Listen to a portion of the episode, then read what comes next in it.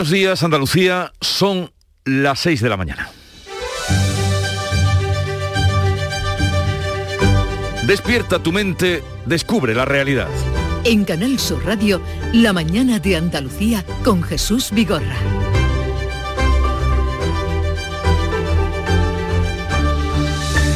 Este jueves toda Andalucía está ya en nivel cero de riesgo, eso sí, con la excepción del Distrito Sanitario de Almería y el área norte de esta misma provincia, que se mantienen en nivel 1. Esta es la decisión que han tomado los comités provinciales de alerta y que estará vigente en los próximos siete días hasta que se vuelva a reunir eh, este comité y revisar la evolución de la pandemia en nuestra tierra.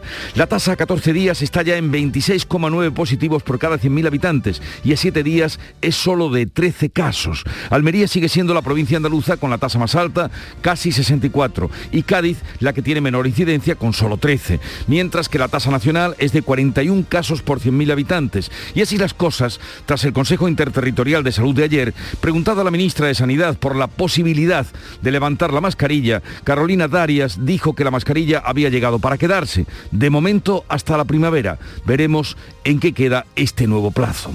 Por otra parte, comienza la vacunación contra la gripe, estamos a mediados de otoño, la lluvia no llega y el campo se defiende mal.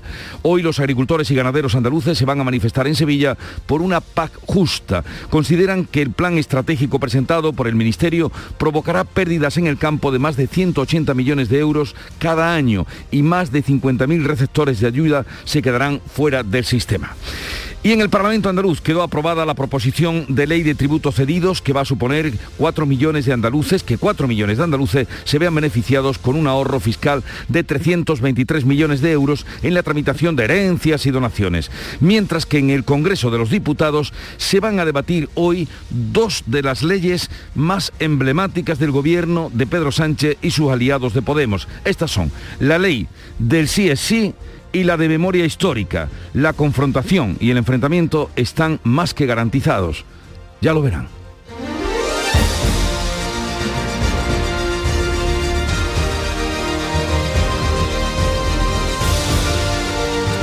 Enseguida damos cuenta de estas y otras noticias del día, pero antes el tiempo. Hoy vamos a tener cielos poco nubosos despejados en Andalucía, bajan las temperaturas máximas, las mínimas se mantienen sin cambios. Atención al viento de levante que va a soplar con rachas muy fuertes en el estrecho. De, ahí, de hecho hay activo aviso amarillo en esa zona. En Canal Sur Radio, la mañana de Andalucía con Jesús Vigorra. Noticias.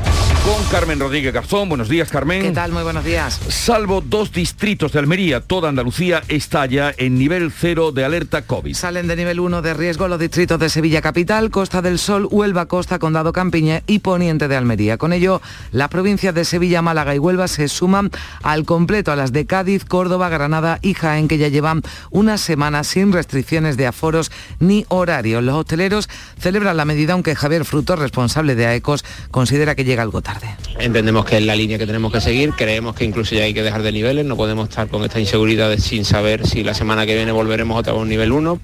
Desde el Ayuntamiento de Sevilla, su delegado de Turismo, Antonio Muñoz, confía en que ese nivel cero del que disfruta ya la capital incremente el número de reservas hoteleras. El pasar al escenario cero va, va a eliminar más restricciones mentales que alguna persona pudiera estar pensando en venir a Sevilla y que por esa circunstancia no, no lo haga, ¿no? Contribuiría a que Sevilla sea más seductora, si cabe, a la hora de, pensar en, vacaciones o en venir en un puente. ¿no? Almería sigue teniendo la tasa de incidencia más alta de Andalucía con 64 casos y aunque los datos han mejorado en todas las zonas, se mantiene ese nivel 1 en los distritos sanitarios de Almería y Levante Norte. Más se hacen muchas cosas y entre ellas nosotros mismos. Nosotros mismos hacemos cosas que no, no son normales. Pues a ver si en unas partes podemos estar a dos metros de distancia y en otras no, eso es lo que yo no, no entiendo. La tasa en Andalucía está ya en algo menos de 27 casos por 100.000 habitantes y por primera vez desde el pasado 1 de julio no se ha notificado ningún fallecido por COVID. Hoy comienza en Andalucía la campaña de la vacunación contra la gripe. La población de mayor riesgo, mayores de residencia y profesionales sanitarios van a ser los primeros en recibir la vacuna. La campaña se adelanta a lo marcado por el Ministerio, va a contar con algo más de 1.600.000 dosis la portavoz del Comité de Expertos que asesora a la Junta sobre el COVID, Inmaculada Salcedo, hacía un llamamiento aquí en la mañana de Canal Sur Radio a vacunarse contra la gripe. Porque son vacunas que, como el neumococo, todas las vacunas les van a proteger de enfermedades respiratorias que ahora vienen con el frío y, se favorecen con el frío. Y sobre todo que mm, pueden no coger el coronavirus, pero si tienen unos síntomas respiratorios pueden inducir error y saber no saber muy bien de qué tipo de proceso respiratorio se trata. Algo más de un 90% de la población diana ha completado la pauta de vacunación contra el COVID en Andalucía. Ya podemos hablar de inmunidad de grupo, aunque todavía quedan por vacunarse unas 590.000 personas. En España la vacunación ya alcanza el 87,8% de la población mayor de 12 años. Para los menores de esa edad hay que seguir esperando. Nosotros tenemos que estar primero a que esta vacuna en caso de menores de 12 años, sea autorizada por la Agencia Europea del Medicamento. Es verdad que estamos preparados, estamos preparadas para cuando eso se produzca, si es que se produce, la Policía Nacional ha detenido en Barcelona y Madrid a cinco supuestos yihadistas que estaban preparando para cometer atentados en España. Los arrestos se han producido al detectar que estaban realizando gestiones para comprar un Kalashnikov. En la investigación han colaborado FBI, Europol y también los servicios de seguridad de Argelia. En Noruega se investiga si ha podido ser un acto terrorista el ataque con arco y flechas cometido por un hombre de 37 años que ha dejado cinco muertos en la ciudad de Kongsberg. Se ha dado orden a los policías de todo el país para que patrullen a algo que no es habitual. Hemos visto a la gente correr y nos hemos metido corriendo y nos hemos echado al suelo y al de cinco minutos así ha venido como un... Y también se investiga en la Universidad del País Vasco el tiroteo protagonizado por un joven de 21 años en la Facultad de Ciencias en Leioa. Este era el testimonio de algunos testigos. Armado con una escopeta ha efectuado varios disparos, aunque afortunadamente no hay heridos, solo daños materiales. La identidad del agresor no ha trascendido, aunque el decano de la facultad ha confirmado que se trata de un alumno con un expediente brillante. Como estaba previsto, el Pleno del Parlamento andaluz ha dado luz verde a la ley de tributos cedidos que sitúa a nuestra comunidad entre las que menos impuestos pagan sus ciudadanos. Así lo destacaba al término del debate el presidente de la Junta, Juanma Moreno, que se felicitaba por el trabajo realizado para sacar adelante esta norma. Dijimos que íbamos a hacer de Andalucía, que era un infierno fiscal, una de las comunidades más atractivas fiscalmente y ya podemos decir que estamos en el top 5 de comunidades autónomas con menos presión fiscal. Todo eso hace que nuestra comunidad sea más competitiva, que sea más justa y sobre todo que generemos más actividad económica y por tanto más progreso, más bienestar y más empleo. Desde, el peso, desde la oposición el PSOE insistía en que beneficia a los que más tienen. Es que donde mejor está el dinero es en los bolsillos de los ciudadanos con más renta, con más patrimonio o con más herencia o incluso con ganadores de, de partidas de póker millonarias. Y Vox, que ha apoyado con su voto la ley, se atribuye el logro.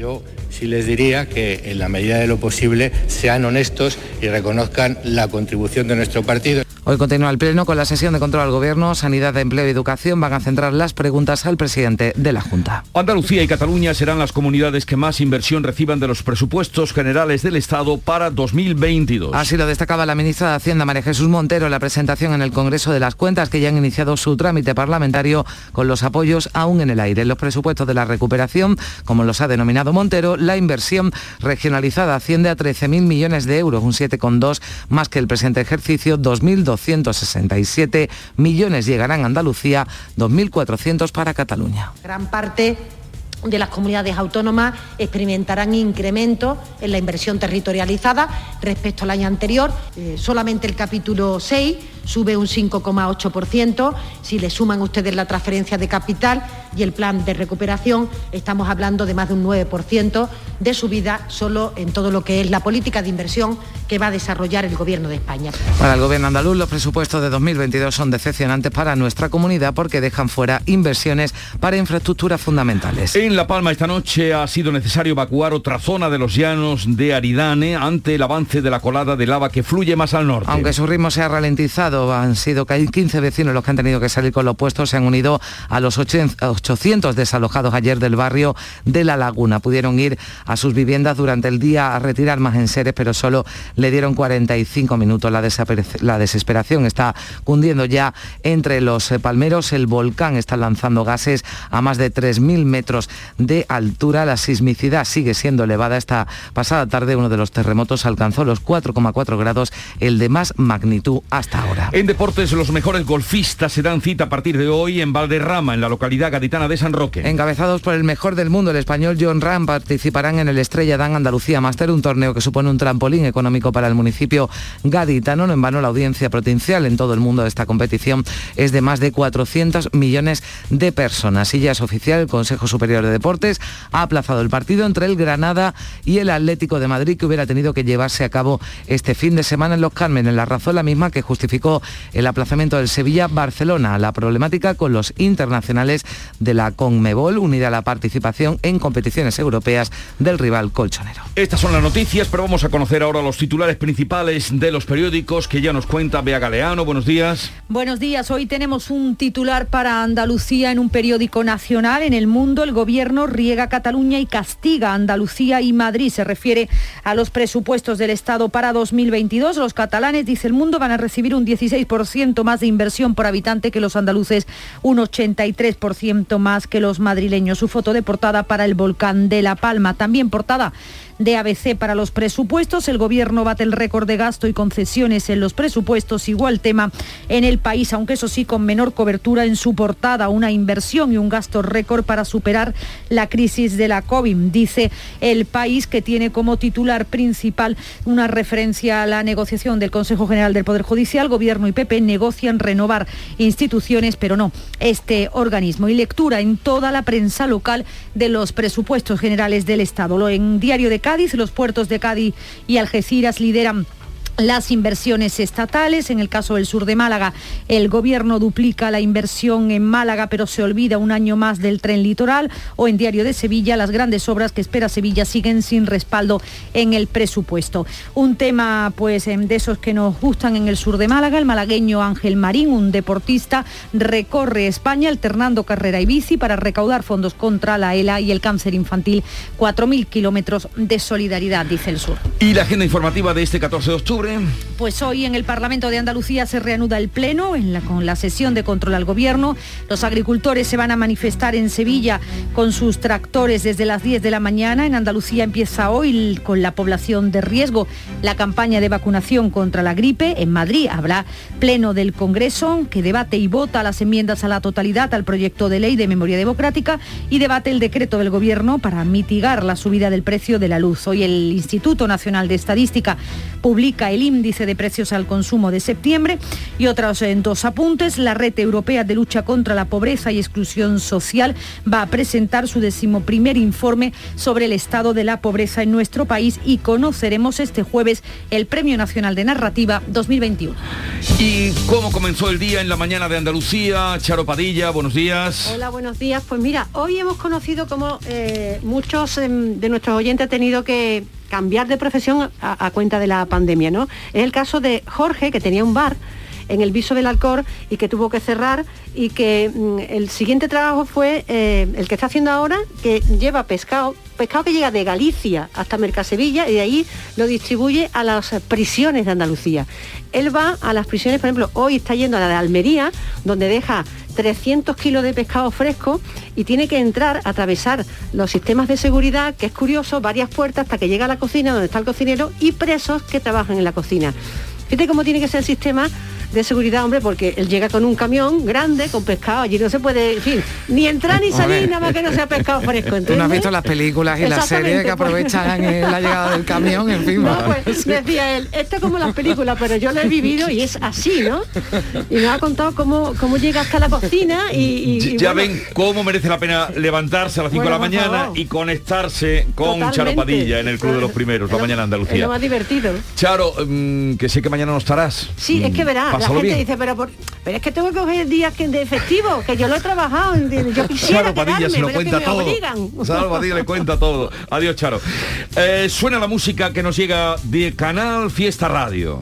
Domingo por la tarde me vienes a buscar y vamos a perder el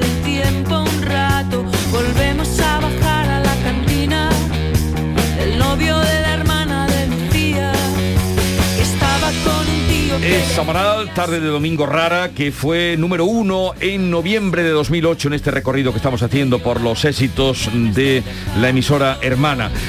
Hoy vamos a estar con la gente del campo, ya saben ustedes que eh, la protesta contra la paz ha unido a todos, ASA, COA, UPA, cooperativas, se van a manifestar, están convocadas y allí estaremos nosotros. Están viniendo ¿eh? desde todos los puntos de, de Andalucía para participar en esa manifestación. Y seguro que nos están escuchando, buen Sí. viaje, estaremos con vosotros y hablaremos con Cristóbal Cano, secretario general de la UPA, a partir de las 8 de la mañana. Y una entrevista que seguro le va a interesar a esa gente que viene a la Mm, manifestación, seguro. pero a todos, porque todos sabemos cómo está eh, la sequía, cómo está herido el campo, cómo espera el agua para recobrar vida. Y hoy vamos a hablar a partir de las 9 con Joaquín Páez, que es presidente de la Confederación Hidrográfica del Guadalquivir.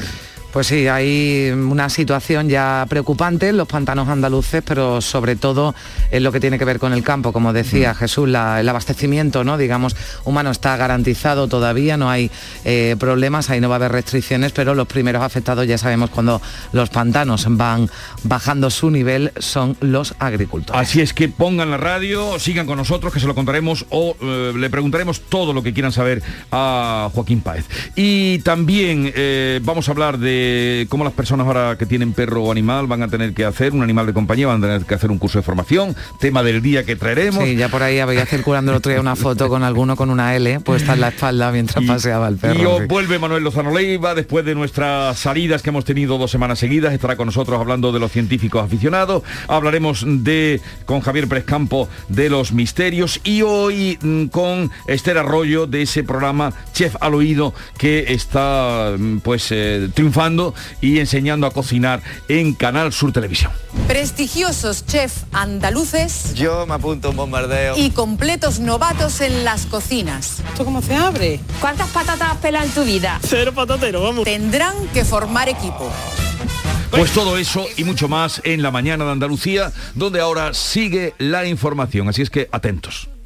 La primitiva presenta las aventuras del señor El Destino, hoy compositores. Vamos, que hoy me lo sé todo. Perfecto. ¿Qué quiere que sea Mozart? Compositor. Beethoven. Compositor. Falla. Conjunto de figuras que se queman públicamente en Valencia por las fiestas de San José. pero señor. Otra pregunta, otra que estoy en racha. El destino es caprichoso y puede cambiar la historia. Gana el bote de más de 5 millones de euros de la primitiva por solo un euro. Y por un euro más, échala con Joker. Loterías te recuerda que juegues con responsabilidad y solo si eres mayor de edad.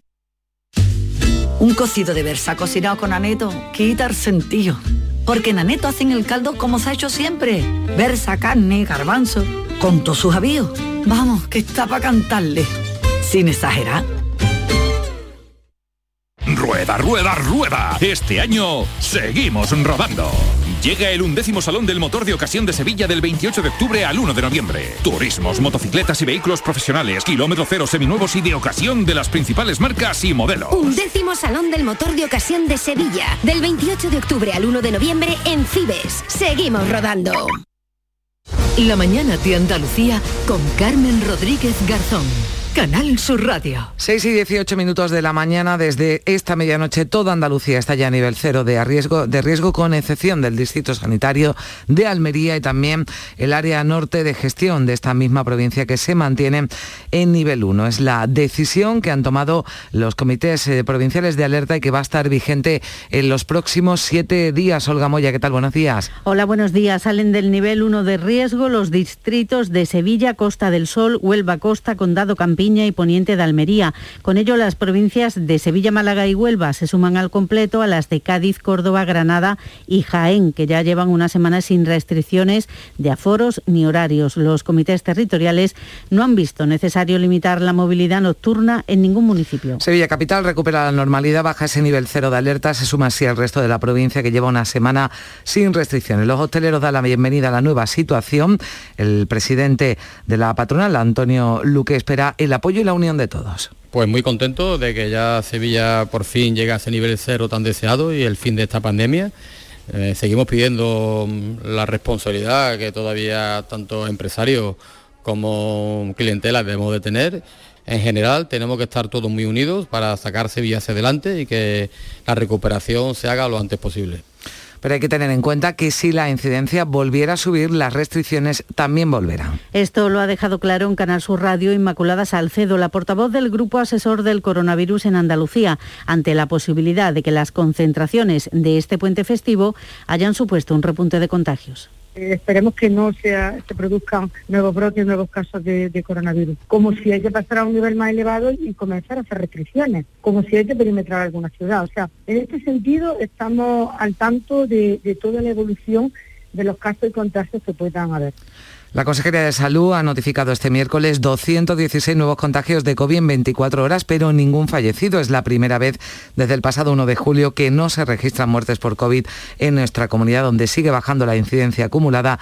Está ya en 26,9 casos por cada 100.000 habitantes, incidencia que está en 41 casos en todo el país. Andalucía, además, según la Junta, ya ha conseguido la inmunidad de grupo al tener el 90,1% de la población diana, los mayores de 12 años, con la pauta completa de la vacuna contra el COVID. En España, ese nivel de vacunación, ese porcentaje de vacunación a la población mayor de 12 años alcanza el 87,8%. Habrá que esperar, escuchábamos hace un momento a la ministra de Sanidad, Carolina Darias, para la vacunación a los eh, menores. Hay que esperar a la aprobación por parte de la Agencia Europea del Medicamento. También se le ha preguntado a Darias por el fin del uso de la mascarilla.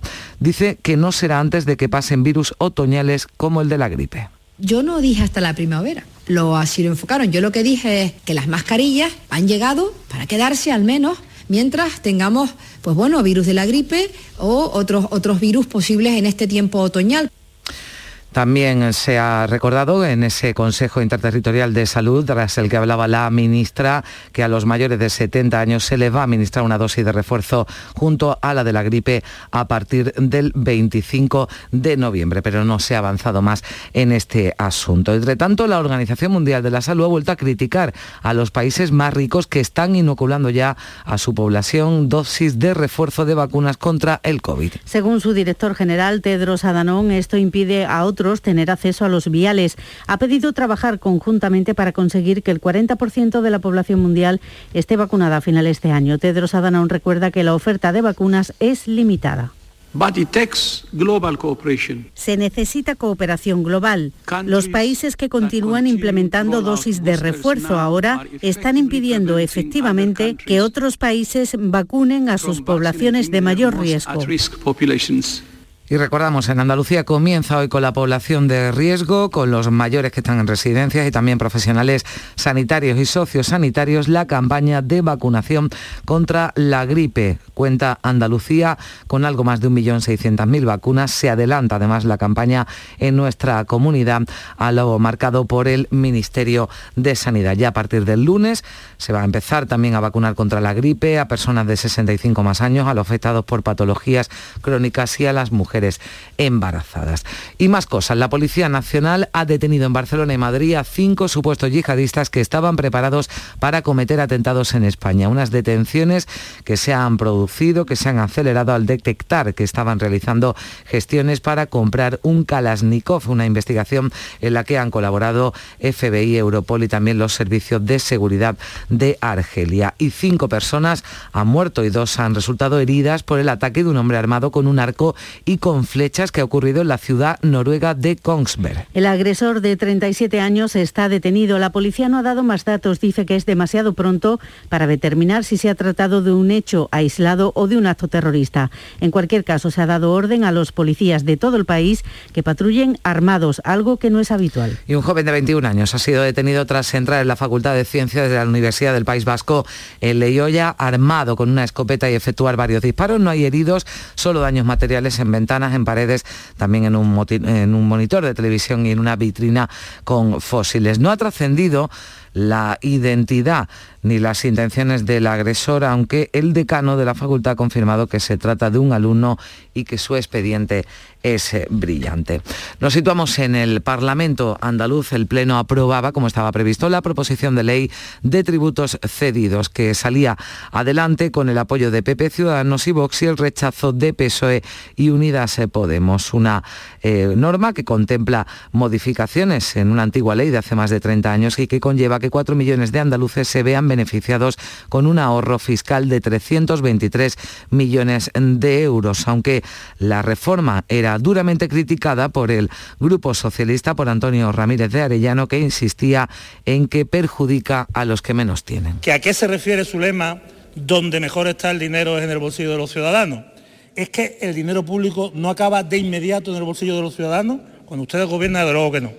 Salvo que de nuevo, lo que quieran decir ustedes es que donde mejor está el dinero es en los bolsillos de los ciudadanos con más renta, con más patrimonio o con más herencia, o incluso con ganadores de, de partidas de póker millonarias.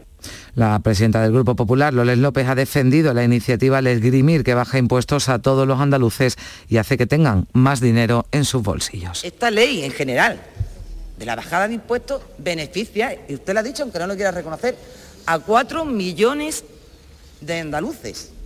¿Usted de verdad cree que en Andalucía hay cuatro millones de familias ricas? Pues serán sus colegas, porque yo, yo no los conozco. Pero le digo algo más. Pues no dicen ustedes que solo el 5% de los hogares entran 80.000 euros. Después, ¿cómo me va a decir que el impuesto para los ricos? Y el gobierno andaluz ha salido al paso de las advertencias y duras críticas que la secretaria general de Vox en el Congreso, Macarena Olona, lanzaba este pasado martes a los dos partidos de la coalición, APP y Ciudadanos. Aseguraba que el próximo gobierno de la Junta será con Vox o no será. Desde el Ejecutivo Autonómico, su portavoz ha asegurado que el objetivo común es repetir coalición tras las próximas elecciones. La vocación de este gobierno es eh, Fíjese, este modelo funciona. Este modelo de PP y Ciudadanos con el apoyo parlamentario de Vox funciona y la vocación es repetirlo la próxima legislatura. En esas mismas circunstancias. El vicepresidente de la Junta, al que Olona llamó vago, le pide a la posible candidata de Vox en Andalucía que deje de insultar. Marín ha pedido además al sector crítico de su partido que dé la cara y que diga a quién presentarán para disputarle el liderazgo de la formación. Los llamados renovadores han asegurado que presentarán un candidato cuando se convoquen primarias. Marín dice que es poco respetuoso que lo hagan desde perfiles anónimos en redes sociales. Pues bienvenido. Encantado de poder debatir, de poder hablar de plantear alternativas, pero eso sí, hay que dar la cara. ya en perfiles anónimos y en cuentas y en Twitter y en Facebook, pues mire usted, ¿qué le voy a decir?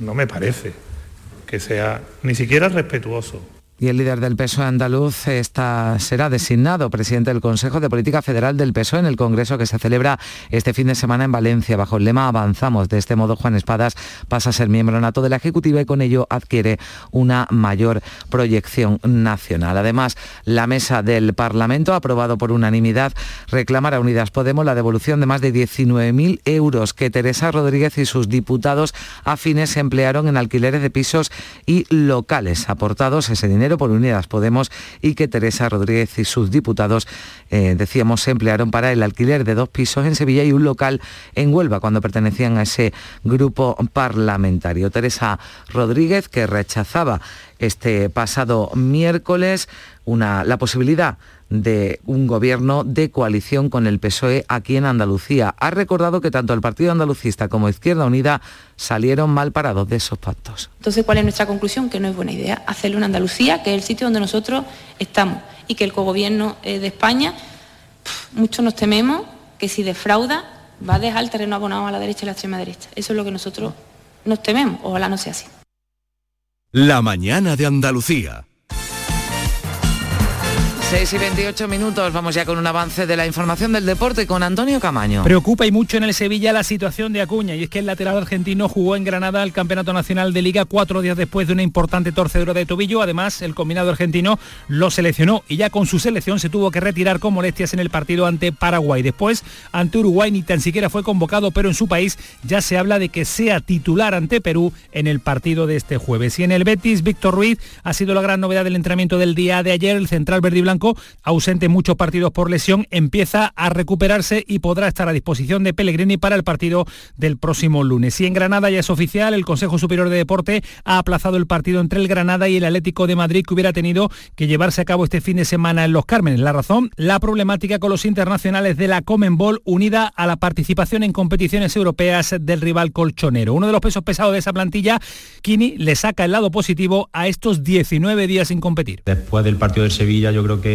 que, lo que el equipo quiere es seguir compitiendo. Al final, pues esta semana parece ser que, no se va a jugar, pero bueno, nosotros aprovechamos tanto la semana pasada como esta para, para seguir eh, trabajando, para seguir corrigiendo errores que hemos estado cometiendo en los partidos, para seguir afianzando las cosas que hemos hecho bien. Y parece que en Cádiz no hay paz, todavía suenan los ecos de la salida nocturna castigada por Álvaro Cervera y ahora es el delantero Smajic el que ha protagonizado un incidente porque diferentes fuentes aseguran que el jugador montenegrino se vio envuelto en una pelea en el paseo marítimo en la madrugada del pasado miércoles. Y el Estrella Dan Andalucía Máster de Gol da comienzo hoy jueves en el Real Club Valderrama de San Roque y finaliza el próximo domingo. Este torneo del European Tour contará con un espectacular plantel internacional encabezado por John Ran, actual número uno del mundo. En Canal Sur Radio, La mañana de Andalucía con Jesús Vigorra.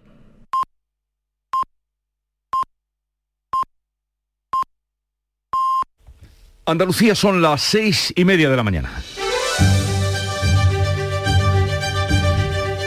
Y a esta hora repasamos en titulares lo más destacado de la actualidad. Desde esta medianoche toda Andalucía está ya a nivel cero de riesgo, salvo dos distritos sanitarios de Almería. Desaparecen, por tanto, restricciones de aforos y horarios. Los hosteleros muestran su satisf- satisfacción, pero también se quejan de estar al albur de lo que decidan cada semana los comités territoriales. Y es que si sube la incidencia, volverán esas medidas. En Andalucía comienza hoy con la población de riesgo la campaña de vacunación contra la gripe. Se adelanta lo marcado por el Ministerio de Sanidad y va a contar con algo más de 1.600.000 dosis. Los primeros en recibir la vacuna serán los mayores que están en residencias y también los profesionales sanitarios y sociosanitarios. La Junta considera decepcionantes los presupuestos del Estado para Andalucía. Juanma Moreno critica que no hay dinero para las grandes infraestructuras pendientes. Andalucía llegarán 2.267 millones de euros, el 17,4% del total. Cada catalán recibirá un 16% más que un andaluz. El Pleno del Congreso tiene que avalar hoy el decreto del Gobierno para intentar rebajar el recibo de la luz. Obligaría a las eléctricas a devolver el 90% de sus beneficios extraordinarios. Hablamos de unos 2.600 millones de euros. Cuenta con el apoyo de los grupos de izquierda para salir adelante. Hoy de nuevo se encarece la electricidad, superando los 215 euros el megavatio hora. Hoy se debaten en el Congreso de los Diputados dos de las leyes emblemáticas del Gobierno de coalición. La ley del sí es sí, la de memoria democrática, son, que son rechazadas por PP y Vox. La primera la consideran innecesaria la segunda sectaria. Esquerra también ha presentado una enmienda a la totalidad a la ley de memoria, pero por entender que se queda corta. Hoy los agricultores y ganaderos andaluces se manifiestan en Sevilla por una PAC justa. Considera que el plan estratégico presentado por el Ministerio va a provocar pérdidas en el campo de más de 180 millones de euros cada año y más de 50.000 receptores de ayuda se quedarían fuera del sistema. En La Palma esta noche ha sido necesario evacuar otra zona ante el avance de la colada de lava. Han sido unos 15 vecinos que han tenido que salir con lo opuesto y se han unido a los 800 desalojados de ayer. El volcán está lanzando gases a más de 3.000 metros de altura, lo que indica que su actividad está lejos de cesar. La canciller alemana Angela Merkel recibe hoy el premio europeo Carlos V. Lo recogerá de manos del rey Felipe VI en el monasterio de Yuste en Cáceres. Se la distingue por su compromiso y defensa del proyecto europeo.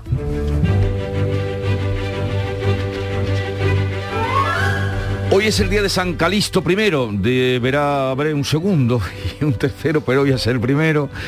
Tuvo a su cuidado el cementerio de la Vía Apia, que lleva su nombre, donde dejó para la posteridad las memorias de mártires y fue elegido papa y promovió la recta doctrina y reconcilió benignamente a los apóstoles. Eso hizo San Calixto. San Calixto. Primero. Tampoco es un nombre muy, muy habitual, ¿no? Muy Calisto. Eh, tal Ah, día... dice Galeano que sí, porque será que ya conoce a Calixto, mucho- yo conozco a Calixto Sánchez. Bueno, sí, pero... Sí, conozco en Jaén, conozco a algunos. No sé si es porque en Jaén Este santo a lo mejor... A lo mejor tiene es- más tirón. Sí, eso suele pasar, que hay algún pueblo, alguna ciudad que lo tenga como, como patrón. Tal día como hoy, de 1905, en España se fundó el Sevilla Fútbol Club. De eso hace 116 años hace hoy. O sea que, no, estoy pensando, pensaba que hace menos tiempo, fíjate, porque, bueno, es verdad que tienen ese himno, ¿no? Que le quedó desde luego también a, Tan redondo. al arrebato, ¿no? Y que, y que celebraba ese centenario, o sea que ya tiene 16 años, ¿no? El himno. El, himno de- El himno. del centenario que casi que se ha convertido, ¿no? Ya Sí, en el sí. himno oficial del Sevilla. Y tal día como hoy de 2006, en Estados Unidos, la empresa de Internet Google compró el sitio web de los vídeos YouTube, de eso hace 15 años. Y la cita del día que hoy se la vamos a dedicar a esos mm, hombres y mujeres que muchos vendrán caminando hacia la capital hispalense. Dios hizo el campo y el hombre la ciudad. Es una cita de William Cooper, poeta inglés, siglo XVIII, creador de himnos y que eh, cantó en sus elegías mucho el campo eh, británico. Lo malo es que la mano del hombre ahora en el, en el campo, veremos a ver. Eh, influye, es demasiado larga. recordemos, Dios hizo el campo y el hombre la ciudad. Y ahora otro vistazo que le echamos a los periódicos del día. Eh, Bea Galeano, ¿qué has encontrado? Bueno, pues los presupuestos sin duda es el tema más repetido hoy en la prensa, con lectura nacional, regional y local. En el mundo hace referencia a Andalucía, el gobierno riega Cataluña y castiga a Andalucía y Madrid. Dice este periódico, los catalanes van a recibir un 16% más de inversión por habitante que los andaluces y un 83% más que los madrileños. También portada de ABC para los presupuestos. El gobierno bate el récord de gasto y concesiones en los presupuestos y en el país una inversión y un gasto récord para superar la crisis del COVID, aunque eso sí, en el país tiene menos cobertura en su portada. El tema principal de esa primera del país, Gobierno y PP negocian renovar instituciones, pero no el Consejo General del Poder Judicial. Lectura también en toda la prensa local de los presupuestos. Los puertos de Cádiz y Algeciras lideran las inversiones estatales, dice el diario de Cádiz, que va a haber 262 millones para la vía férrea del campo de Gibraltar y 13 para la cabezuela. En el caso del sur de Málaga, el gobierno duplica la inversión en Málaga, pero se olvida un año más del tren litoral. En el caso del diario de Sevilla, las grandes obras que espera Sevilla siguen sin respaldo en el presupuesto. Es el caso del puente del Centenario, el arco norte de la circunvalación o los trenes que copan la inversión estatal en la provincia. En la voz de Almería, tampoco contentos con estos presupuestos, el gobierno baja a la mitad las inversiones en Almería. Hace referencia al AVE de casi 600 millones a solo 251 el año que viene. En el Huelva Información también utilizan el verbo olvidar. El gobierno se olvida una vez más en Huelva, en los, eh, de Huelva en los eh, presupuestos. La alta velocidad Sevilla, que debería estar construyéndose, recibe poco más de 30.000 euros. En Córdoba, el la red ferroviaria copa la inversión en esta provincia, en el ideal de Jaén, bajón inversor del Estado en Jaén por falta de proyectos para la A32 o el ferrocarril. Por último, en ideal de Granada, los presupuestos más expansivos no llegan a las infraestructuras de Granada. Dos temas más a destacar en el Jaén, en el ideal de Jaén, lleno en hoteles y el mejor año de San Lucas, de San Lucas para bares y restaurantes eh, en la ciudad y la foto de portada, la del Ideal de Granada, 365 días más con ellos. Granada Down presenta la última edición de su almanaque solidario. Empiezan ya las fotografías de los almanaques solidarios por Andalucía, el primero este de Granada Down. Pues sí, a mitad de octubre ya empiezan los almanaques. Ya está aquí la Navidad. Eh, oh, pues, espera, espera un poco, pero tiene que llover, tiene que llover. almanaques y turrón ya, ya están. Hoy sabremos del agua que tanto nos preocupa, como les anunciábamos y les recuerdo a partir de las 9 con Joaquín Páez, que es el presidente de la Confederación, Confederación Hidrográfica del Guadalquivir. Son las 6.37 minutos de la mañana, sigue ahora la información en Canal Sur Radio. La primitiva presenta las aventuras del señor El Destino, hoy compositores. Vamos, que hoy me lo sé todo. Perfecto. ¿Qué quiere que sea Mozart? Compositor. Beethoven. Compositor. Falla. Conjunto de figuras que se queman públicamente en Valencia por las fiestas de San José. Eh, pero señor. Otra pregunta, otra que estoy en racha. El destino es caprichoso y puede cambiar la historia. Gana el bote de más de 5 millones de euros de la primitiva por solo un euro. Y por un euro más, échala con Joker. Loterías te recuerda que juegues con responsabilidad y solo si eres mayor de edad. Hay un rincón en Huelva que abre de par en par las puertas de nuestra historia. Un lugar donde el pasado se hace presente. Te invitamos a hacer un viaje en el tiempo y a formar parte de algo que nos hizo grandes. Siéntete descubridor por un día. Ven al Muelle de las Carabelas, en La Rábida, Diputación de Huelva. Tienes que vivirlo. La mañana de Andalucía con Carmen Rodríguez Garzón. Canal Sur Radio. 6 y 38 minutos de la mañana hablamos eh, de presupuesto, de los presupuestos generales del Estado que han iniciado ya su trámite parlamentario y acompañado de polémica por ese reparto de inversiones que hace entre las distintas comunidades autónomas. Aquí el presidente de la Junta, Juanma Moreno, ha dicho que las cuentas son decepcionantes para Andalucía.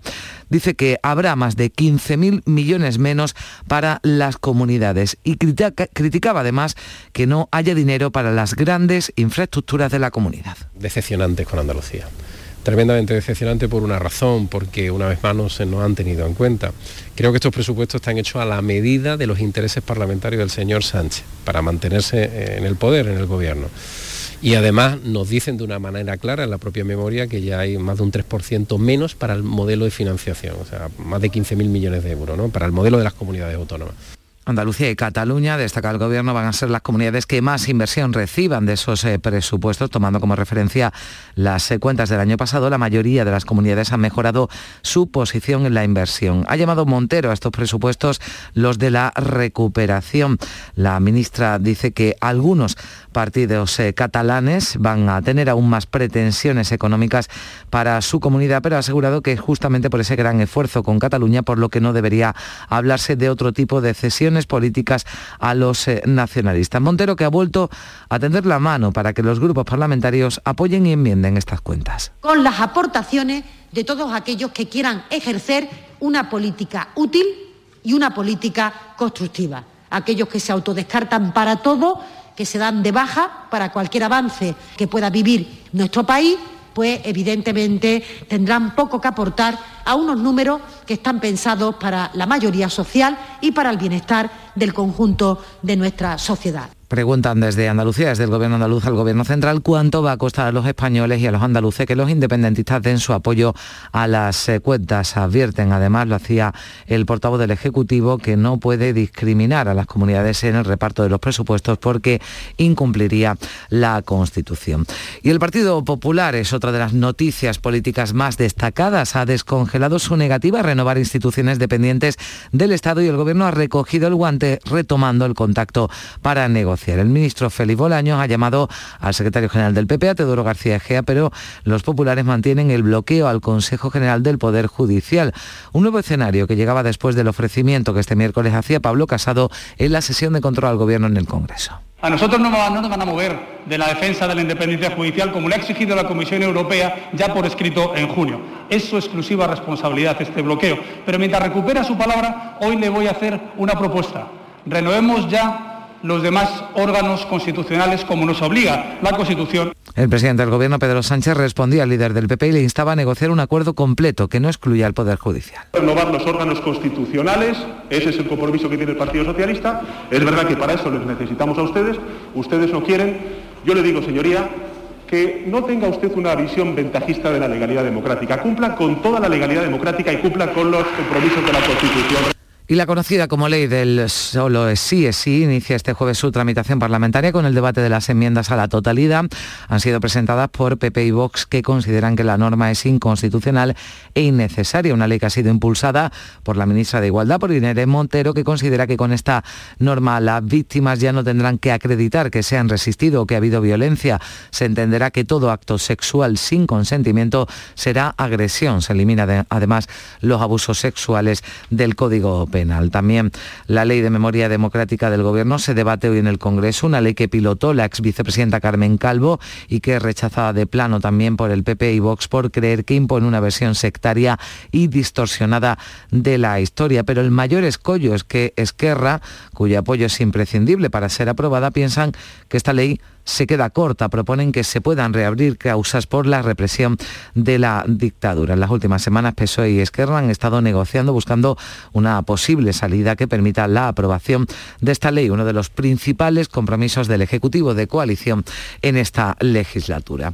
Y miramos un día más a La Palma, la isla de La Palma. Esta noche ha sido necesario evacuar otra zona de los llanos de Aridane ante el avance de la colada de lava que fluye más al norte, aunque su ritmo se ha ralentizado unos 15 vecinos han tenido que salir con lo opuesto. Se han unido a los 800 desalojados ayer del barrio de La Laguna. Este es el sonido en directo que nos llega desde la isla de La Palma, ese sonido de la erupción del volcán. Como decimos, los vecinos desalojados han podido, los 800 de ayer han podido ir a sus viviendas, pudieron ir unas horas durante el día de ayer, bueno, le dieron solo 45 minutos tras esperar además largas colas. Vengo de quitar unas cositas que quité de casa hace una semana y a la otra casa que las llevé ahora está desalojada también y las tengo que rodar por segunda vez. Porque al coger ahora más al norte pues viene cogiendo lo que no pensábamos que iba a coger. La desesperación está cundiendo ya entre los palmeros, se quedan sin casas, muchos también sin trabajo. Una nave que tenía dedicada a cerrajería y con maquinaria, con todo. Todo se perdió. Entonces jodido, está aquí para Tenerife, para Las Palmas, cuando se a trabajar aquí, entonces jodido. Pues no sé, pues si sigue, si sigue por abajo, ¿qué hacemos aquí? Yo tengo una empresa de camiones, tengo 10 tíos trabajando conmigo en la fruta. Pues si en la costa ahora, ¿dónde, dónde metió la gente a trabajar? El volcán de Cobre Vieja está lanzando gases a más de 3.000 metros de altura, casi 18.000 toneladas diarias. Tiene que bajar hasta los 100 para cesar en su actividad. Además, la sismicidad sigue siendo elevada. La pasada tarde se produjo uno de los terremotos de más magnitud hasta ahora, alcanzó los 4,4 grados, por eso los científicos creen que todavía van a pasar muchos días hasta que cese esa actividad volcánica. El presidente del gobierno ha vuelto a visitar la isla de La Palma. Este miércoles se reunía con el comité científico para conocer de primera mano la situación y también con vecinos afectados por la erupción del volcán. Sánchez ha agradecido a todos, a los servicios técnicos de emergencia, su trabajo y ha pedido paciencia a los palmeros, a los que ha prometido más ayudas. Vamos a empezar a trabajar las líneas de ayuda que se puedan eh, eh, que puedan venir desde la Unión Europea, desde las instituciones comunitarias, dada la magnitud de la catástrofe que se está viviendo en la isla de La Palma.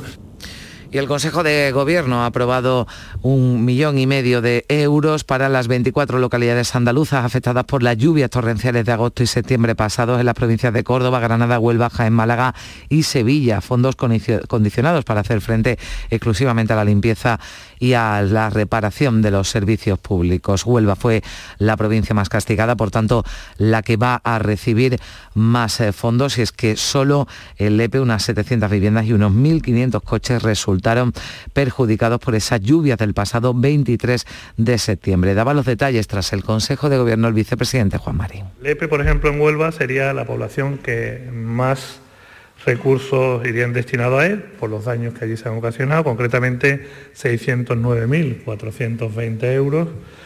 Después Isla Cristina 130.000, Cartaya 131.000, eh, el total son 1.500.000, pero se van a publicar en el boletín oficial de la Junta de Andalucía, pues se pasaría inmediatamente al pago.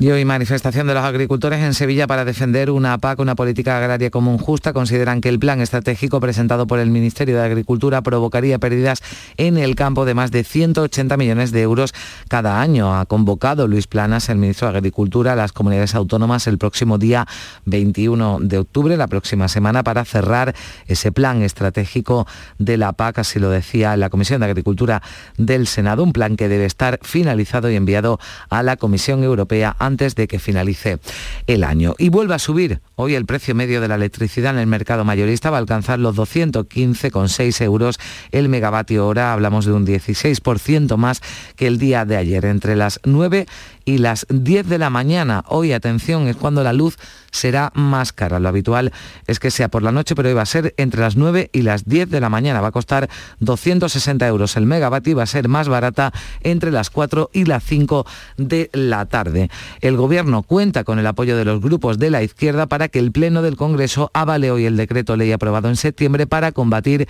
el alto precio de la electricidad. Un decreto que obliga a las compañías eléctricas a devolver el 90% de los beneficios extraordinarios que obtienen al repercutir en su generación un sobrecoste del gas que no utilizan, un importe que estima el Gobierno en 2.600 millones de euros. Ya saben, se les llama esos beneficios caídos del cielo. Desde Unidas Podemos, la ministra de Derechos Sociales, Ione Belarra, asegura que el Gobierno debe demostrar firmeza en este asunto. Yo creo que nos equivocaríamos si cuando las eléctricas le están echando un pulso a la ciudadanía de nuestro país, el Gobierno flaquea. Tenemos que mantenernos firmes y proteger a la gente que es la que nos puso aquí. Son las 6 y 48 minutos de la mañana. Rueda, rueda, rueda. Este año seguimos rodando. Llega el undécimo Salón del Motor de Ocasión de Sevilla del 28 de octubre al 1 de noviembre. Turismos, motocicletas y vehículos profesionales, kilómetro cero seminuevos y de ocasión de las principales marcas y modelos. Undécimo Salón del Motor de Ocasión de Sevilla del 28 de octubre al 1 de noviembre en Cibes. Seguimos rodando. El programa del Yuyo. Un programa en el que nos gusta reírnos prácticamente de todo, con momentos muy surrealistas, historias imposibles y mis ocurrencias, claro. El programa del Yuyo. Disfruta del lado amable de la vida. De lunes a jueves desde las 10 de la noche. Quédate en Canal Sur Radio, la radio de Andalucía. La mañana de Andalucía. En Vitoria se ha recordado con una concentración silenciosa Erika Tavares, la mujer de 37 años asesinada el pasado martes presuntamente a manos de su marido, que después se suicidó. Todas las fuerzas políticas del consistorio se han unido este miércoles a los cinco minutos de silencio convocados por el ayuntamiento en señal de repulsa por este asesinato machista. Porque la violencia machista, primero, debilita la democracia porque pone en cuestión la libertad de las mujeres y en segundo lugar porque ataca el bienestar de la ciudadanía. Son auténticos dramas los que se viven en episodios como los actuales. Estamos muy consternados en Vitoria-Gasteiz. Ha sido un auténtico drama y una tragedia para los hijos y para los familiares de la víctima. Y la canciller alemana Angela Merkel va a recoger hoy de manos del rey Felipe VI el décimo cuarto premio europeo Carlos V en el monasterio de Yuste en Cáceres. Se la distingue por su compromiso con Europa y por haber sido una firme defensora del proceso de integración. Al acto van a asistir también el presidente del gobierno y el ministro de Asuntos Exteriores. Así llegamos a las 7 menos 10 minutos de la mañana. Se quedan en Canal Sur Radio y en RAI con la información local. En la mañana de Andalucía de Canal Sur Radio, las noticias de Sevilla. Con Pilar González. Hola, buenos días. Es el primer día sin restricciones en toda Sevilla, sin aforos ni horarios. La capital ha bajado al nivel de alerta cero, por lo que la provincia entera recupera la normalidad después de 2.309 fallecidos en esta pandemia y más de 177.000 contagiados. Y en esta nueva situación ya se ha ultimado los detalles de la salida del Gran Poder en un día en el que hay convocadas en Sevilla tres protestas en la calle. Hoy tenemos intervalos de nubes altas, viento variable flojo y el sureste en la Sierra Sur donde las temperaturas máximas también van a bajar. La máxima prevista es de 30 grados en Morón y en Écija y 31 en Lebrija y en Sevilla. A esta hora tenemos 18 grados en la capital. En Canal Sur Radio, las noticias de Sevilla. Sevilla Capital está ya en nivel de alerta cero, supone por tanto el fin de las restricciones después de registrar una notable caída de la incidencia de coronavirus. Tenemos ahora una tasa en la ciudad de 32 casos por 100.000 habitantes. Desde hoy desaparecen por tanto los aforos y los horarios ya en toda nuestra provincia. Era una de las tres capitales andaluzas que se mantenía en nivel 1 y desde este jueves está en el cero. El delegado de turismo del ayuntamiento, Antonio Muñoz, espera que esta bajada de nivel sirva para incrementar las reservas turísticas. El pasar al escenario cero va, va, a eliminar más restricciones mentales que alguna persona pudiera estar pensando en venir a Sevilla y que por esa circunstancia no, no lo haga, ¿no? Contribuiría a que Sevilla sea más seductora, si cabe, a la hora de, de pensar en vacaciones o en venir en un puente, ¿no? Los hosteleros dan la bienvenida a esta nueva situación. El presidente de la patronal, Antonio Luque, comienza la senda de la recuperación, dice, y espera el apoyo y la unión de todos. Seguimos pidiendo la responsabilidad que todos todavía tanto empresarios como clientela debemos de tener. En general tenemos que estar todos muy unidos para sacar Sevilla hacia adelante y que la recuperación se haga lo antes posible. En la provincia la incidencia está en 25 casos por 100.000. Además, la situación es homogénea. Solamente siete municipios tienen una incidencia superior a los 50 casos, entre ellos Pedrera y Almadén de la Plata, que están en una situación bastante peor que el resto, 387 y 229 casos por 100.000 habitantes. En las últimas horas, 40 contagios y ningún fallecido en nuestra provincia. También en salud les contamos que Comisiones Obreras ha convocado una concentración hoy ante el Hospital Macarena para reclamar la renovación de los 15.000 profesionales sanitarios contratados en esta pandemia. El 31 de octubre acaba ese contrato, aunque el Servicio Andaluz de Salud asegura que trabaja en la renovación de la mayoría. El delegado de sindicato, Juan José Limones, considera que el despido provocará graves consecuencias en la asistencia a los usuarios. La decisión del SAS posibilita la fuga a otras comunidades autónomas de estos profesionales. Comisiones Obreras exige la continuidad de los profesionales sanitarios que acaban su contrato el próximo 31 de octubre. En el SAS, si queremos una asistencia sanitaria de calidad, no sobra nadie. El Sindicato Médico de Sevilla además pide medidas urgentes a la Junta de Andalucía para garantizar los servicios del Hospital de San Juan de Dios en Bormujos, que atiende una población de 300.000 vecinos del Aljarafe. Califica la situación de grave y reclama un cambio del modelo de gestión que ahora es compartido entre la Junta y la Orden. Según el presidente del sindicato, Rafael Ojeda, se ha reducido personal y hay especialidades quirúrgicas que solo disponen de cuatro o cinco quirófanos al mes. Es, dice, advierte, muy difícil conseguir una cita con el especialista estamos llegando a tener un problema en el que la población pues no recibe una asistencia sanitaria adecuada, ¿no? Porque tiene dificultades para conseguir una cita con el especialista para ser operado y aquí hay un colectivo de, de personas, de 300.000 personas que viven en el Aljarafe, pues que su hospital de referencia está con unos problemas de funcionamiento muy graves. Recordar también en materia de salud que hoy comienza la vacunación contra la gripe y el Gran Poder tendrá un tiempo de paso de 40 a 50 minutos el próximo sábado cuando salga de su basílica en dirección a los Los cortes de tráfico se van a activar en función de la afluencia de personas y se mantendrá hasta la vuelta a la normalidad de los tramos. La salida está prevista a las 9 de la mañana y llegará a las 7 de la tarde recorriendo Luis Montoto. Las tres administraciones implicadas, central, autonómica y local, han ultimado el dispositivo de seguridad necesario para todo esto. El hermano mayor del Gran Poder, Ignacio Soro, entiende que este dispositivo debe ser de envergadura porque va a haber una gran afluencia de personas van a venir personas de todo de toda España. Tenemos constancia de que van a, hay viajes organizados para venir a, a ver el Señor en estos traslados y para participar también de los actos y de los cultos que vamos a, a realizar allí en cada parroquia. Por lo tanto, es un acontecimiento de tal magnitud que necesita la atención de, de todas las, las administraciones. Cinco minutos nos separan de las 7 de la mañana. Porque realizar una obra eficaz y eficiente en Sevilla es posible. Revesan.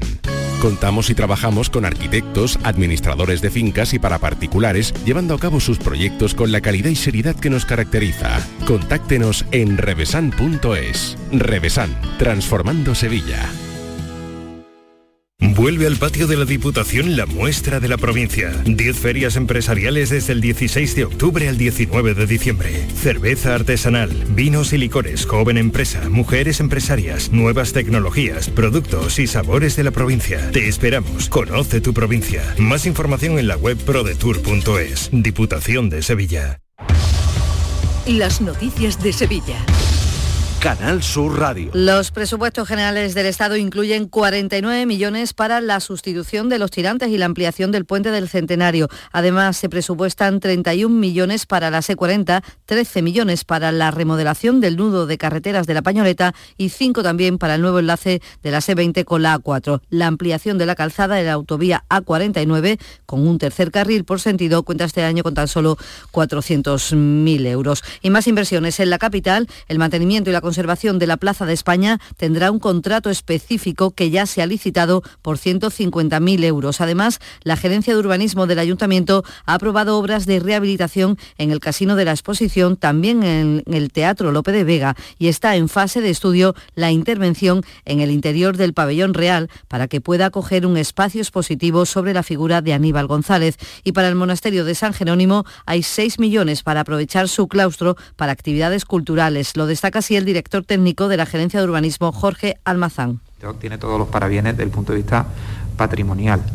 Eh, el plazo de ejecución de la obra es 18 meses y la, la actuación es fundamentalmente de eh, recalce estructural, todos los desplomes, en definitiva es una actuación muy de consolidación estructural. Y el Ayuntamiento de Sevilla ha retomado el proyecto para que el Museo del Hermitage de San Petersburgo establezca aquí una subsede y los contactos habían avanzado antes de la pandemia y ahora se han reanudado con el embajador de Rusia en España. El delegado de Cultura, Antonio Muñoz, subraya que Sevilla tiene inmuebles suficientes para albergar esa subsede y que cuenta ya con apoyos como el de la Cámara de Comercio. Pide además la colaboración del resto de administraciones. La ciudad tiene inmuebles más que suficientes que podrían permitir una rehabilitación y poder albergar esta colección.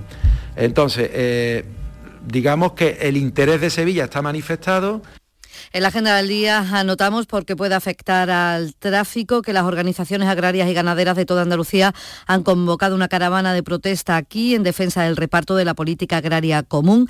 Van a partir a las once y media desde las esplanadas que hay junto al estadio del Betis. Irán por la Palmera en tractores. Tienen previsto una reunión a mediodía con el delegado del Gobierno Central en Andalucía en la Plaza de España. Además, las plataformas por el tren de Andalucía han convocado una concentración a mediodía en la estación de Sevilla de Santa Justa para exigir un tren, dice, que vertebre el territorio y enfríe el planeta. Apuestan por los trenes de cercanía. En suceso, les contamos que la policía ha detenido un hombre de 29 años por intento de homicidio en el barrio de Rochelambert, en la capital. Le asestó varios navajazos a otro joven que estaba sentado en un banco junto a una mujer. El herido, ingresado en el Hospital Virgen del Rocío, y el agresor detenido tras una persecución policial que detalla la portavoz Eva León. La colaboración ciudadana permitió rápidamente detener al autor, tras una persecución de varios indicativos policiales. Esta persona opuso resistencia. El detenido que tiene antecedentes policiales ha sido puesto a disposición de la autoridad judicial. Y la policía además ha retirado del núcleo familiar a cinco niños menores de 11 años para tras detectar una grave situación de desamparo. Los tiene ya acogido la Junta de Andalucía. Viven en un municipio de la comarca del Aljarafe. Deportes, Antonio Camaño. En el Sevilla preocupa la situación de Acuña y es que el lateral argentino jugó en Granada apenas cuatro días después de una importante torcedura de tobillo. Además, el combinado argentino lo seleccionó y ya con su selección se tuvo que retirar con molestias ante Paraguay. Después ante Uruguay ni tan siquiera fue convocado, pero en su país ya se especula con que sea titular en Perú en el partido de esta noche. Y en el Betis, Víctor Ruiz ha sido la gran novedad del entrenamiento del día de ayer. El central verde y blanco, ausente en los últimos partidos por lesión, ha comenzado esa sesión preparatoria a las órdenes de Pellegrini, una señal de que podría volver a los terrenos de juego. 14 grados en Cazalla, 17 en Almesilla, 18 en Sevilla.